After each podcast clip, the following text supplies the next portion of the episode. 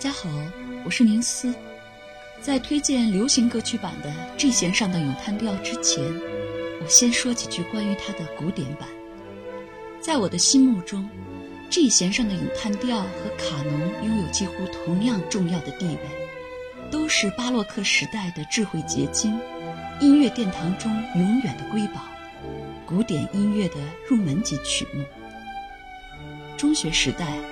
一位从事青少年教育研究的老师曾经告诉过我，巴赫的 G 弦是智慧音乐，因为它的节奏和人体脉搏的跳动十分相似。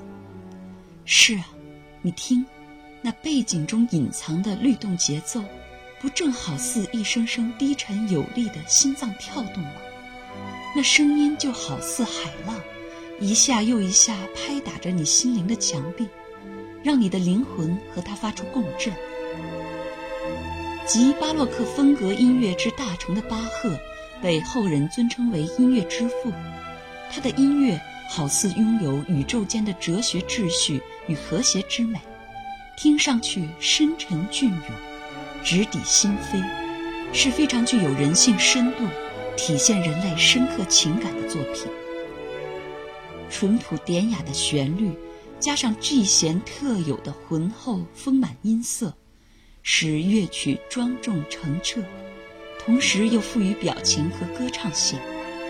音乐开始速度极缓，具有巴洛克后期的夜曲风格，静谧质朴，柔婉悠扬，逐渐长音渐强，抒发了沉思冥想的心绪，又像在轻声咏唱。娓娓道来。初次听到这首流行版的 G 弦，是某一天加班结束后，拖着疲倦的身躯驾车夜归的路上，颇有精神为之一振的意外惊喜之感。从它的歌名上，我无论如何也猜不到，它竟然是 G 弦上的咏叹调的流行歌曲版。刚刚听到前奏时，我有些失望，以为它只是一首普通的流行歌曲。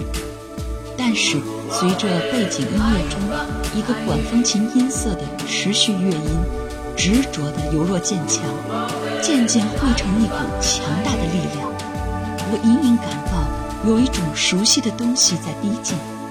本已疲惫不堪的神经，竟然产生了一种期待和兴奋的感觉。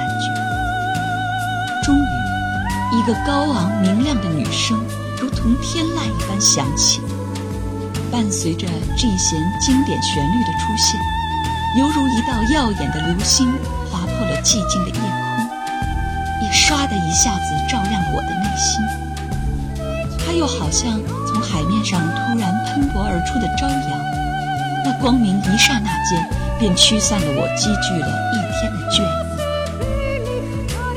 当女高音吟唱的巨弦，和着强劲的鼓点的伴奏一起响彻在我耳畔之时，我感到仿佛古典和现代的元素碰撞出了激情四射的电光石火，而我眼前川流不息的车流、鳞次栉比的大厦以及依稀闪烁的霓虹，全部都沐浴在一片巴洛克时代的神圣光芒之中。那种感觉奇妙而梦幻。宛若时空交错，日月同辉。这弦，巴洛克花园中最永恒美丽的花朵之一，永远不会让你的耳朵感到厌倦的旋律。它出自巴赫第三号管弦乐组曲中的第二乐章主题，充满诗意的旋律美，洋溢着淡淡忧伤的美。一八一七年，德国著名小提琴家威廉密。将第一小提琴部分的曲调由 D 大调改为 C 大调，从而将旋律全部移至小提琴最低的 G 弦上演奏，增强了乐曲浓郁厚重的深沉情调，故名 G 弦上的咏叹调。是的，这首流行歌曲的主要旋律就出自著名的 G 弦，加上中间的变奏和现代的配器手法。演绎出一股独特的风情，是一首充满新意而且令人惊艳的曲子。其实，现代流行音乐中借鉴古典音乐的例子屡见不鲜。我认为古典和流行这二者并不是对立的，它们之间有着奇妙的联系。很多流行音乐的作曲家都拥有深厚的古典功底，他们深谙古典音乐中的曲式、和声以及对位法则，可能会在写作流行音乐的时候借鉴古典音乐的一段旋律、和声或者一个声部，并在此基础上发展变化、突破创新。还有一首非常著名的摇滚歌曲。也是受到了 G 弦上的咏叹调的启发，不过这首音乐中并没有出现明显的 G 弦旋律，但是你却能从中感受到 G 弦的神韵和风骨，特别是乐曲开头那段空灵辽阔的管风琴旋律，带有明显的巴赫气息。作曲者并没有直接引用任何 G 弦中的旋律，而是在管风琴声部中巧妙地借鉴了。巴赫 G 弦的写作手法，就像借用了 G 弦的影子发酵而出的一瓶醉人美酒。是的，这首乐曲就是1967年由 Proc Harum 乐队创作的《苍白的前影》（A Whiter Shade of Pale）。上世纪60年代，正是摇滚音乐盛行的时期，英国前卫摇滚团体 Proc Harum 就是古典摇滚的代表。他们的很多曲子中都能找到古典音乐的影子。除了这弦以外，这首《苍白的前影》还从巴赫创作的其他几首乐曲中得到了创作灵感。据曲作者之一 Gary Booker 说，他一开始想在钢琴上弹 G 弦，结果弹着弹着就变成了一首新曲。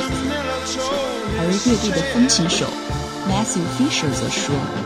前奏完全是我的原创，就算是有巴赫的影子，也不只是这一首。总之，这首歌曲从写作手法到乐曲结构，都有着巴赫的风格和巴洛克音乐的烙印。古典与流行在这里被完美结合，并迸发出绚烂的火花。这首歌曲充满上世纪六十年代理想主义的诗意。同时又拥有一股遥远而熟悉的复古韵味，令人心中有种热泪，以至于后来广为流传，并不断被其他的歌手翻唱。其中最著名的有莎拉布莱曼的版本。在作品中借鉴前人的成就，向前辈致敬，从来都不是一件新鲜事儿。在建筑设计领域，其实也是一样。贝聿铭设计的罗浮宫扩建工程中，大胆借用了古埃及金字塔的造型，但是他标新立异地采用了透明的玻璃幕墙结构，既给地下空间引入了大量光线，又将对周边历史环境的影响降到最低。这就是他的高明之处。俗话说：“千古文章一大抄”，哪里有什么绝对的创新呢？我们都是站在前人的肩膀上，青出抄也要抄得高超巧妙，不着痕迹，神似而非形似，既有传承又有创新。人类历史就是在这样螺旋式上升的过程中，不断向前发展进步的。关于古典和流行是一个非常有意思的话题，很多流行音乐。其实也都是非常严肃认真的创作，其中不乏优秀的作品。近半个世纪以来，音乐创作更是进入各种技法相融合、多元化发展、百花齐放的时代。能听是福，只要你乐于张开你的耳朵，就总会在音乐的世界中发现美好。如果你还听过什么根据古典音乐改编而来的流行音乐，或者有什么想法，欢迎在留言区发表意见哦。